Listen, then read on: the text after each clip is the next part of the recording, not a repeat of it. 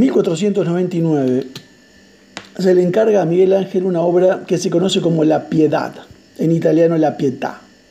Se decía que el rostro de la Virgen estaba inspirado en Vanoza Catanei, amante del Papa Alejandro VI Borgia, y que el rostro de Cristo se inspiró en Juan Borja, el hijo de ambos. Hoy está en el Vaticano.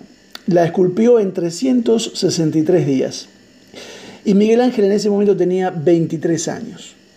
La Piedad es quizá la escultura más famosa del mundo, hecha en mármol de Carrara, elegido especialmente por Miguel Ángel. La escultura representa a la Virgen que sostiene a Cristo en su regazo, al que acaban de descolgar de la cruz. Eh, perdón, un detalle notable, si pueden conseguir una foto, es ver la mano de la Virgen apretando el cuerpo de su hijo muerto. Acentúa la escultura que los dedos de la Virgen se marcan en el cuerpo de Cristo, lo cual demuestra que está recién muerto. Eso es lo que quiso demostrar Miguel Ángel. Todavía no se nota el rigor mortis. Es un detalle del saber mirar. Es una pista importante. En la época ya le hicieron notar a Miguel Ángel que la Virgen parece una adolescente y Jesús parece más viejo que su madre. Si Cristo murió a los 33 años, su madre por lo menos debería tener 46, 47 años.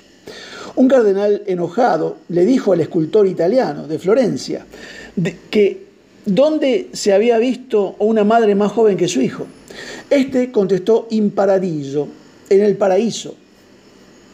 Esa respuesta estaba en un verso de un famoso poeta italiano, Dante, que se refería a María en el cielo como la hija de tu hijo.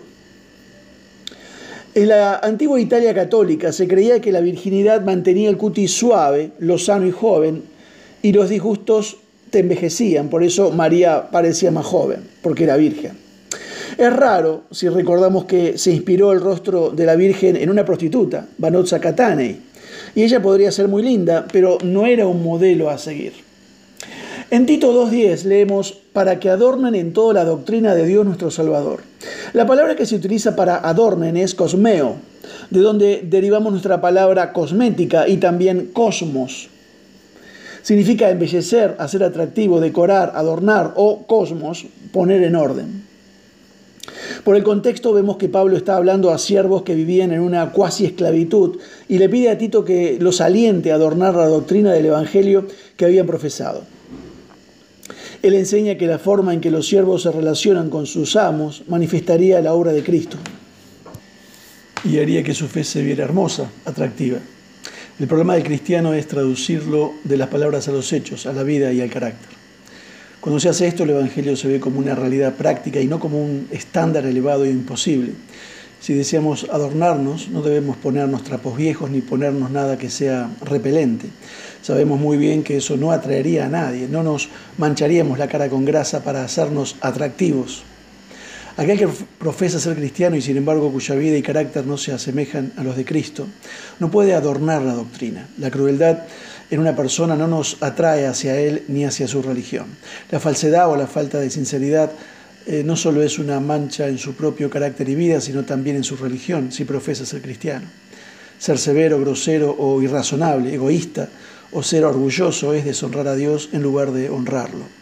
En este tiempo de redes sociales, muchos comparten lo que creen o no creen de forma tan agresiva que se aleja del adorno y el ejemplo que necesitábamos ser. Si aquello que creemos y defendemos es tan útil, ¿por qué no logra producir piedad en nosotros?